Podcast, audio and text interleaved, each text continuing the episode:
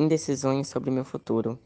Eu, quando era criança, tinha muita vontade de ser médico quando crescesse, mas isso passou depois que veio a pandemia e mudou muito a minha cabeça. Aprendi novas coisas e novos gostos, como ver série, ler livros e principalmente cozinhar. Acho que isso é um talento que sempre tive, mas com a pandemia ficou mais fácil de fazer. Tenho receio do meu futuro, de não dar certo algo ou me decepcionar comigo mesmo, mas isso é algo que todos temos que passar na vida. Não sei bem o que quero para mim, mas quero algo com que eu goste de trabalhar e seja gratificante para mim mesmo e para outras pessoas, como meus pais familiares.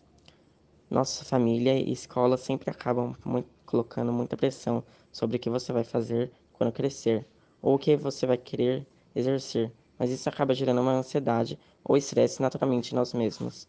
Já pensei em fazer terceiro de ensino médio fora do país, porém não desejo mais isso prefiro fazer um curso de inglês e focar mais no vestibular.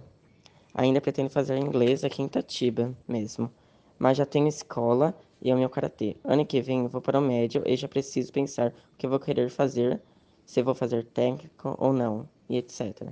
Enquanto isso, já vou pensando sobre.